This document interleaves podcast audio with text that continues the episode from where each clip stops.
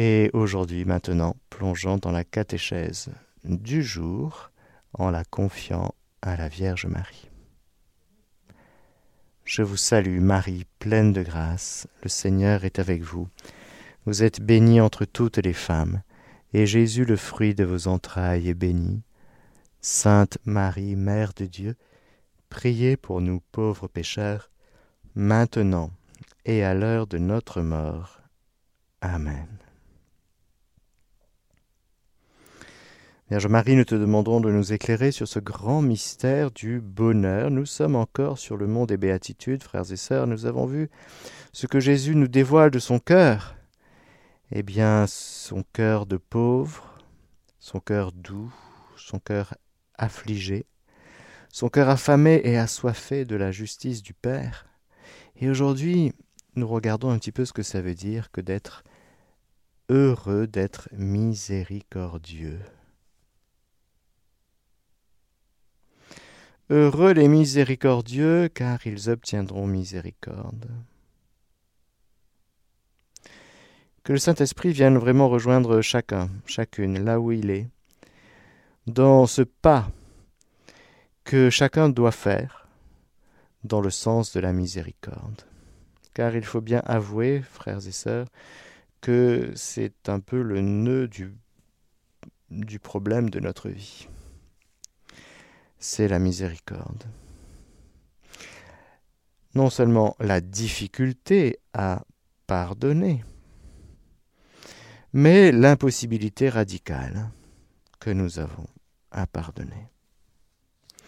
C'était une question, rappelez-vous, que même Pierre a posée à Jésus. Dans l'Évangile selon saint Matthieu, chapitre 18, on voit Pierre qui s'avance vers Jésus et qui dit Seigneur, combien de fois mon frère pourra-t-il pécher contre moi et devrais-je lui pardonner? Irai-je jusqu'à sept fois? Jésus lui dit Je ne te dis pas jusqu'à sept fois, mais jusqu'à soixante-dix-sept fois. Le 7, vous savez, c'est un chiffre symbolique. Évidemment, ce n'est pas à prendre d'une manière numérique 1, 2, 3, 4, 5, 6, 7, et puis c'est bon, la huitième fois, je ne pardonne pas. Non. 7, c'est la plénitude.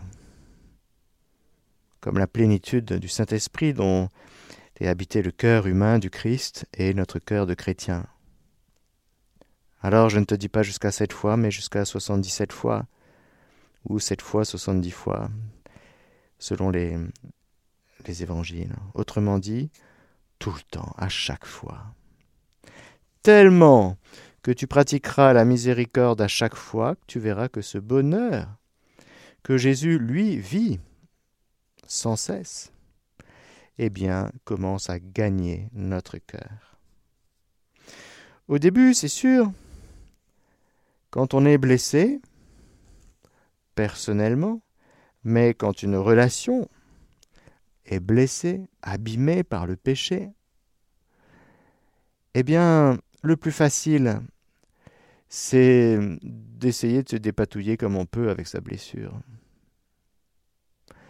Livré à nos propres forces humaines, frères et sœurs, on essaie de moins souffrir possible. Alors on se ferme un peu. On dit qu'on pardonne mais qu'on n'oublie pas, ce qui est profondément faux. Parce que si on dit euh, Ah oui, moi j'ai pardonné, mais j'ai pas oublié, c'est que tu n'as pas pardonné complètement. Tu as pardonné un peu, beaucoup même, mais pas jusqu'au bout. Car frères et sœurs, la miséricorde dont nous parlons, et cette béatitude des miséricordieux, réclament de gagner jusqu'aux extrémités de la terre, c'est-à-dire jusqu'à toute notre personne doit devenir miséricordieuse. Sinon, ce n'est pas la béatitude. Sinon, oui, je suis content d'avoir pardonné, mais je ne suis pas pleinement heureux parce que je me reprends. Je, je souligne le fait que je, n'oublie pas. Ou je partage à d'autres, euh, je te rappelle quand même qu'il m'a blessé, je te rappelle quand même ce que l'autre m'a fait. Ah, j'ai pardonné, mais je te rappelle, hein, vaut mieux que tu saches quand même. Hein. Hmm. Et donc on est encore dans une espèce de gestion de la blessure. Alors que dans la lumière de Jésus, frères et sœurs, dans la lumière de Jésus, vrai homme, dans la lumière de la passion de Jésus et dans la lumière de la résurrection, il nous faut considérer notre blessure dans la lumière de la résurrection. C'est ce grand moment où les disciples sont encore enfermés dans le cénacle, bien que Jésus soit ressuscité, bien que Jésus soit venu les visiter. Il y en a un, poltron comme il est, il n'était pas là. Hmm. Et puis, euh, avec ses raisonnements absurdes de cartésien avant l'heure, vous voyez. Ah, moi, si je ne mets pas mes mains, euh, je croirais pas. Ah bon ah non, moi, si, si je vois pas, je crois pas. Ah bon, ah bon. Parce que tu crois que la foi, c'est. Euh, c'est comme. Euh, ça vient donner un tampon sur ton raisonnement valide, ça vient valider ton raisonnement? C'est pas ça la foi. Dans l'évangile selon saint Jean, Thomas, l'un des douze appelé Didyme, n'était pas avec eux lorsque vint Jésus. Les autres disciples lui dirent donc Nous avons vu le Seigneur. Mais il leur dit Si je ne vois pas dans ses mains la marque des clous, si je ne mets pas mon doigt dans la marque des clous, et si je ne mets pas ma main dans son côté, je ne croirai pas. Bon, bah tu croiras jamais. Thomas, tu croiras jamais. Si tu attends d'avoir des preuves de la bonté de Dieu pour croire, tu ne croiras jamais.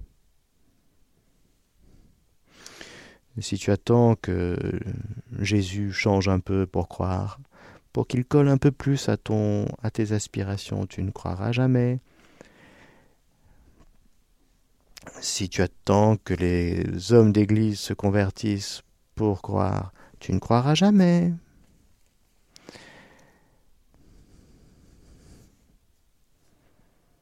Huit jours après, ses disciples étaient de nouveau à l'intérieur et Thomas avec eux. Jésus vient, les portes étant closes. Et il se tint au milieu et dit Paix à vous. Puis il dit à Thomas Porte ton doigt ici. Voici mes mains. Avance ta main et mets-la dans mon côté et ne devient pas incrédule, mais croyant. Thomas lui répondit, Mon Seigneur et mon Dieu. Jésus lui dit, Parce que tu me vois, tu crois? Heureux ceux qui n'ont pas vu et qui ont cru. C'est une béatitude que celle de la foi, frères et sœurs, et nous la reverrons nous la développerons, parce que bien sûr c'est la béatitude des croyants, la béatitude de Marie par excellence, celle qui croit sans avoir vu. Elle est tout le temps dans la foi, ce qui lui permet de rejoindre la gloire de Dieu. Si tu crois, tu vois la gloire de Dieu, c'est-à-dire la manifestation de son amour. Si tu ne crois pas, tu ne vois rien.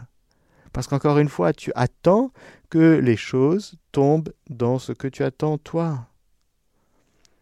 Ça ne se passe jamais comme ça. Tu es encore un peu idéaliste dans ta relation au bon Dieu. Tu penses que le bon Dieu est venu arranger tes affaires? Ben non. Il n'est pas venu arranger tes affaires. Il est venu te sauver et te transférer des ténèbres à son admirable lumière. Autrement dit, il est venu te faire quitter le royaume d'en bas où tu étais roi, où tu te dépatouillais comme tu pouvais pour te transférer dans son royaume à lui, le royaume des cieux, le royaume de Dieu. Il faut accepter, rappelez-vous que la première des béatitudes, c'est la, béatitude des pauvres, accepter de se laisser embarquer dans un univers inconnu pour l'homme psychique.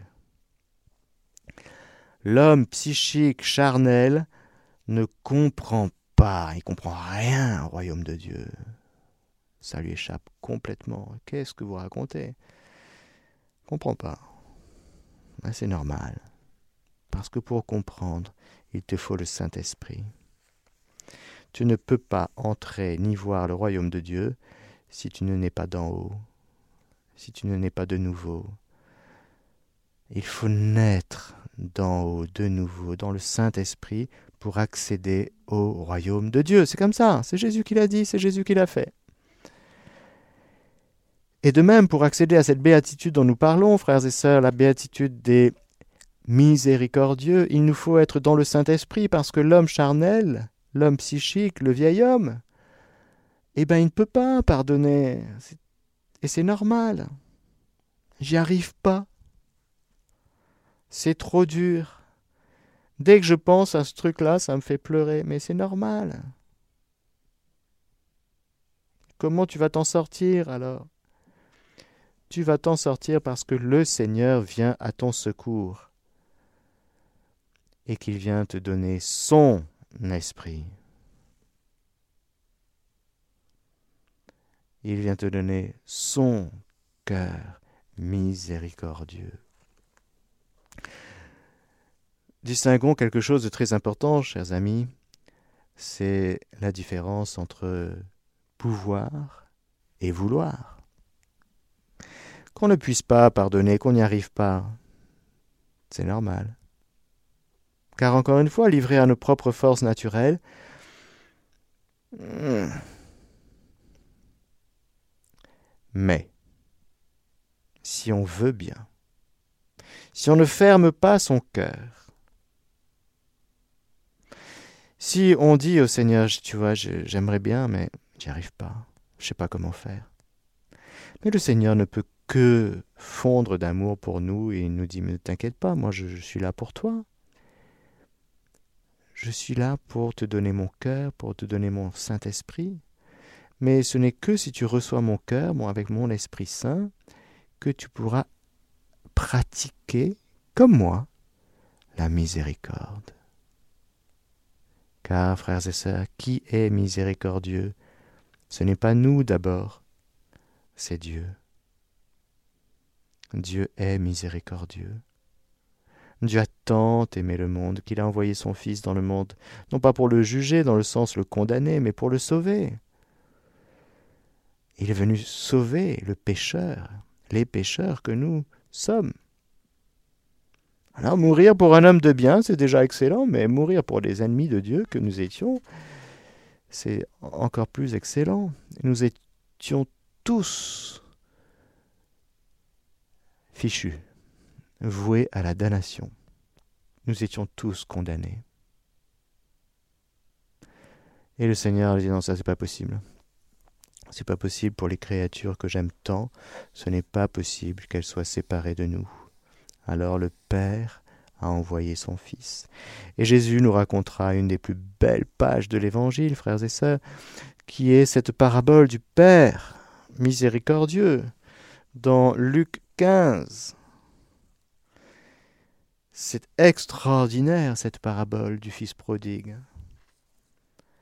Parce que Jésus nous dévoile le Père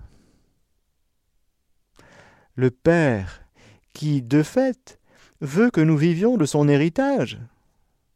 Il veut que nous vivions comme des fils, que nous vivions comme héritiers, co-héritiers de Dieu, co-héritiers du Christ, héritiers de Dieu, sur cette terre. C'est normal. Nous sommes faits pour participer à la vie de Dieu. Dieu est large, Dieu est bon, et Dieu veut nous donner en héritage sa vie. Le problème, c'est que le Fils prodigue, il dit euh, Donne-moi la part de fortune qui me revient. Et le Père leur partagea son bien. Il a voulu partir avec le bien, avec l'héritage, mais sans le Père. Il a préféré les dons aux donateurs. Il s'est jeté sur son héritage et il a claqué son héritage. Bon, avec les filles et tout ça. Bon. Et le père, ben, il attend. Le silence du père, qui est vraiment expressif de son amour, de sa patience, la patience de Dieu. Le Père infiniment bon qui attend le retour de son Fils. Il n'y a pas un moment où il ne pense pas au retour de son Fils. Alors, le Fils prodigue va revenir. Mais je ne sais pas si vous vous souvenez de ces, des détails extraordinaires de cette parabole. C'est que le Fils, il revient pas tant pour l'amour qu'il a de son Père, que pour l'abondance des biens et de la nourriture qu'il y a dans la maison du Père. Alors il prépare sa petite contrition, hein? Ces petites prières apprises par cœur, mais vides dans le cœur, vous savez? Mais bonne formule, on a coché la case. Hmm, on a dit son acte de contrition. Bon. Mais le Père, il n'est pas comme ça. Le Père n'attend pas que le Fils ait fini de dire la prière qu'il avait répétée euh, sur le chemin du retour. Ah, Père, j'ai péché contre le ciel et envers toi, je ne mérite plus d'être appelé ton fils, traite-moi comme l'un de tes mercenaires. Et puis, ben non, il n'attend pas la fin. C'est que son père, tandis qu'il était encore loin, le fils, son père l'aperçut. Ça c'est magnifique. Le père aperçoit le fils prodigue qui revient. Il aperçoit son fils. Il est encore loin. Mais le père capte dans son cœur que son fils revient. Heureux les miséricordieux, ils obtiendront miséricorde. Le Père est miséricordieux. Le Père est miséricordieux. Et il attend le retour du Fils. Il se réjouit déjà de ce que le Fils est en train de revenir. Est-ce que le Père est devant le péché Non. Le Père est devant son Fils. Et cela nous enseigne quelque chose de très important pour vivre de la miséricorde, frères et sœurs, parce que nous, on est, on est collés au péché. On est scotché à la blessure. On est scotché au mal que notre frère nous a fait. Et on, a un sens de la justice tellement aiguisé qu'on se dit il faut quand même qu'il avoue son péché avant, et puis, dans mon immense largesse et bonté, miséricorde, je lui accorderai mon pardon. C'est pas comme ça que ça marche. Ça, c'est encore trop naturel, que naturel. Ce n'est pas surnaturel. Le Père, il n'est pas comme ça. Le Père du ciel, le péché a offensé, bien sûr, le péché est une offense faite à Dieu. Le péché a abîmé la relation, et le péché a tellement abîmé son Fils, que le Père est devant son Fils, plus que devant le péché. Déjà, nous, si on peut se détacher un peu du péché et se mettre devant le pécheur, qui, avant même d'être un pécheur, est un fils bien-aimé du Père. Alors on va faire cet exercice devant les personnes qui nous ont blessés, d'accord? Tous, on a été blessés, sans exception. Est-ce qu'on peut regarder un peu la personne plus que le péché Et de découvrir dans la lumière du regard du Père à quel point cette personne est aimée. Et nous serons sans doute remplis de compassion les entrailles du Père, miséricorde, compassion. C'est proche, ce n'est pas la même chose. Mais la compassion aide beaucoup à être miséricordieux, à pratiquer la miséricorde. Quand on voit le fils bien-aimé, la fille bien-aimée de notre frère qui nous a blessés, quand on subodore un petit peu l'amour dont il est aimé, Eh bien, dans le don de science et dans le don de piété, parce que les béatitudes sont les fruits de la vie dans l'esprit, avec les dons du Saint-Esprit, on subodore à quel point c'est un petit, une petite, oui, qui a défailli, qui a failli en cours de route, qui a mis le pied à côté, oui, mais qui est objet de la miséricorde de Dieu. Dieu continue à l'aimer. C'est fou, hein? Ben oui, Dieu est fou. Dieu ne retire pas son amour. Nous, quand on est blessé, on se ferme comme les huîtres et on retire notre amour. On dit celui-là, je l'aime plus. Parce qu'à chaque fois que je l'aime, je prends des coups. C'est bon, j'ai donné. On tire le rideau. Alors, si déjà on renonce à la vengeance, on se trouve euh, extraordinaire. Et puis vient le sens de la justice. Quand même, il va falloir que je lui explique deux, trois choses. Pour qu'il sache à quel point il m'a blessé. C'est bien, il faut qu'il le sache. On va faire la vérité. Eh bien, je vais vous dire quelque chose qui va vous choquer, frères et sœurs.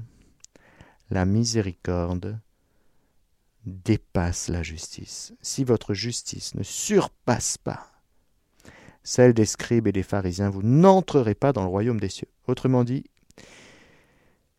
il faut accepter de se faire avoir. Oui, la miséricorde, c'est accepter de se faire avoir. On s'est fait blesser, on s'est fait, oui, on a été blessé, on a été offensé, on a été même très blessé. Eh bien, on renonce à se faire justice.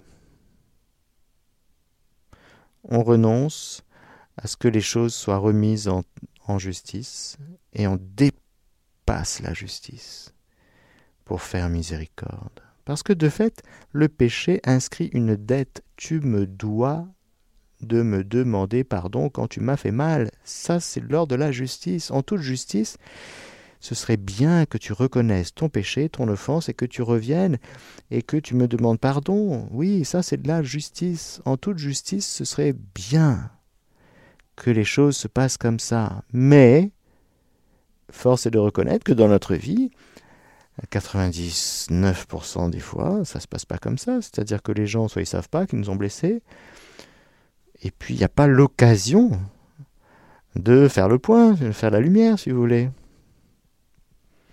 Combien de personnes nous ont marché sur les pieds? Nous ont fait du mal, nous ont... Bref. Alors qu'est-ce qu'on fait? On va vivre ça avec ça toute sa vie? On va accumuler... On aura un petit carnet de notes avec euh, les gens qui nous ont fait du mal, avec... Euh,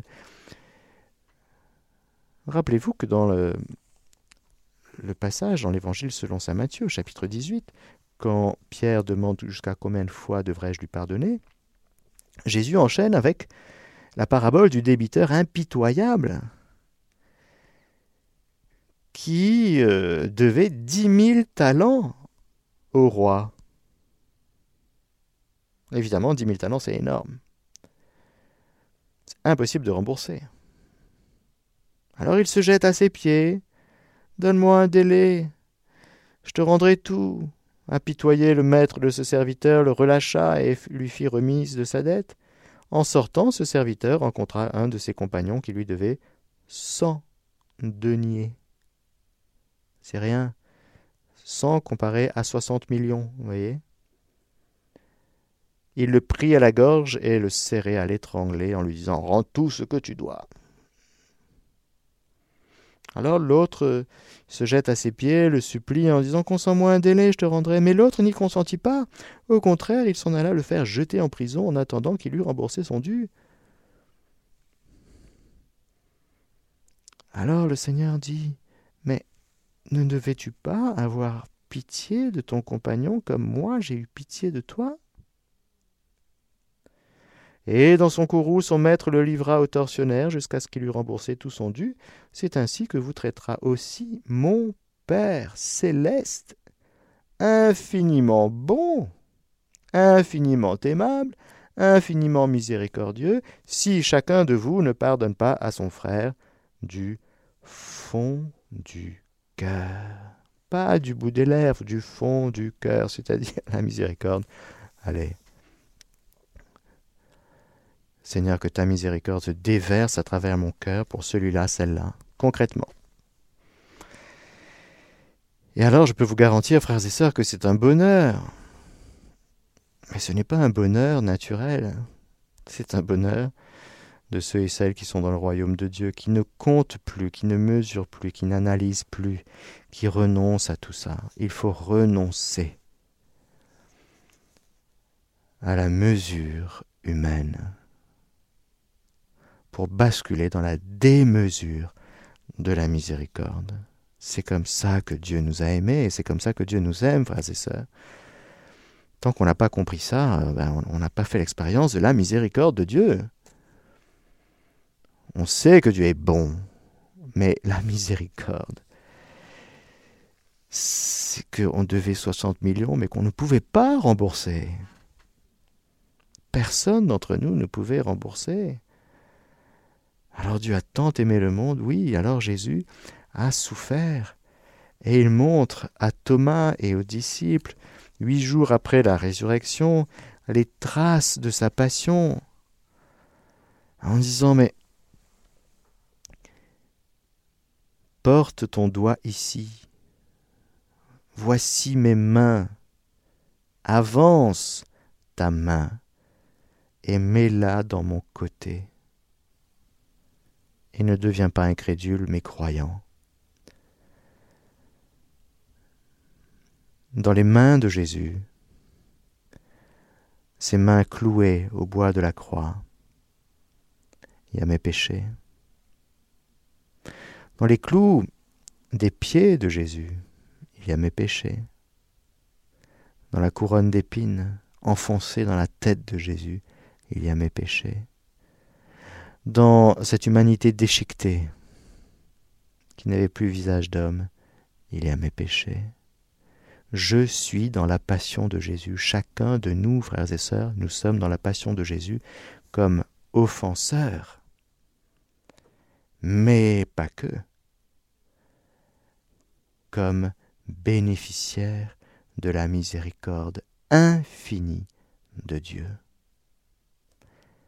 Si je m'arrête devant le fait que j'ai participé à la passion de Jésus comme pécheur, je ne vais pas jusqu'au bout de la réalité de la passion de Jésus dans ma vie et de la croix.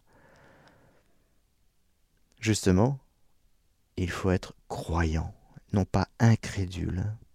Croyant. Croyant, c'est-à-dire je crois, Seigneur, que tu m'as pardonné.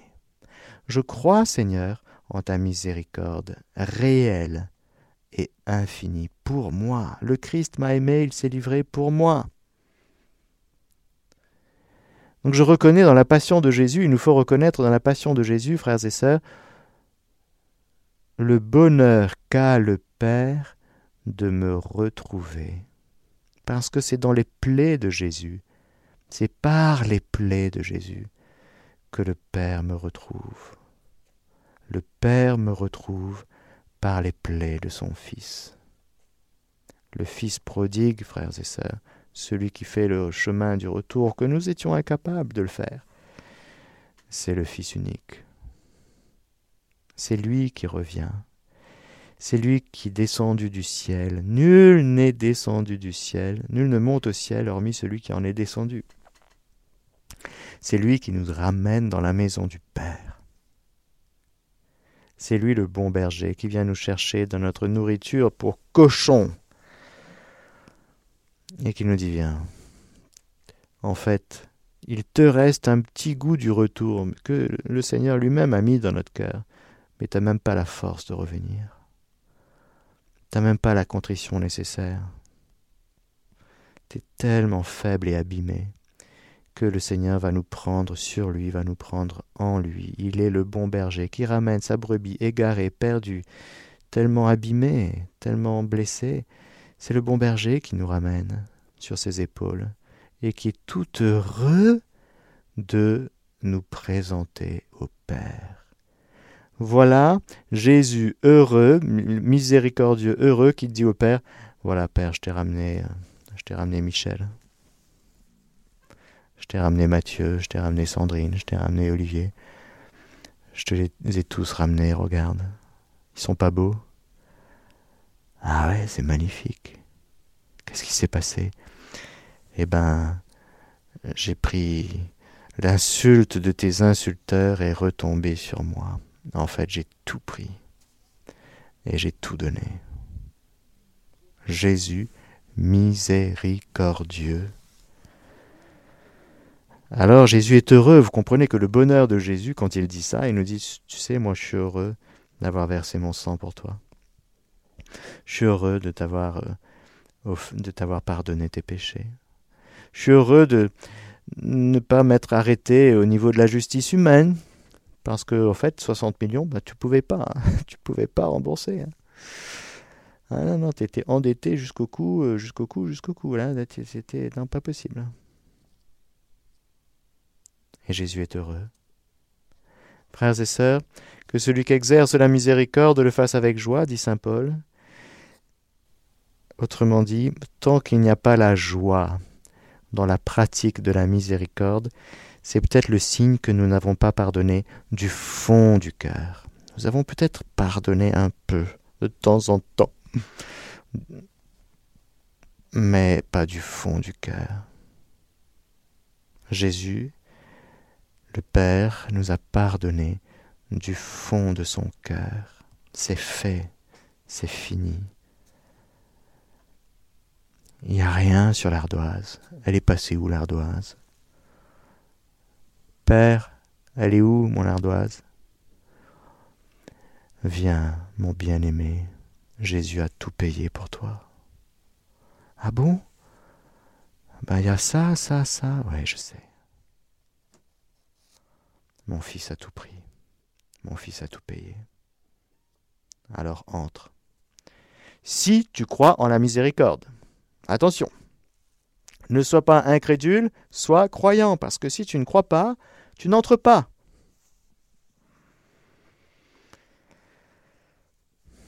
Alors, il faut arrêter de te regarder avec tes péchés et arrêter de regarder les autres avec leurs péchés. Il faut que tu regardes davantage le Père du ciel qui t'aime et qui te bénit. Il faut que tu regardes davantage la croix de Jésus. Comme le serpent de, bronze était élevé sur un mât dans le désert, ainsi le Fils de l'homme. Ceux qui regardent vers lui, eh bien c'est ceux-là qui accèdent au salut, qui regardent vers lui resplendira. Mais tant que tu regardes tes pieds, tant que tu regardes tes péchés, tant que tu regardes le péché des autres,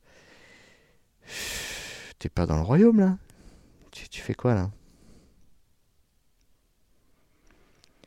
Offrons, frères et sœurs, la miséricorde de Dieu qui est infinie à nos frères et sœurs. C'est très concret. Aujourd'hui, on va pratiquer pour celui-ci, pour celle-là. On va lui dire, mais Seigneur, je dis oui, vas-y. en ton nom, Jésus, on déverse ta miséricorde dans ce cœur en particulier. C'est une cible. Il faut que la miséricorde soit très ciblée. Celui qui m'a fait du mal. C'est lui C'est repéré? Bon, c'est pour toi. Aujourd'hui, je t'offre la miséricorde de Dieu qui passe à travers mon cœur sans aucune résistance. Il n'y a plus de oui mais, de oui mais quand même. Non. C'est oui, oui, oui, vas-y, je suis partant à fond.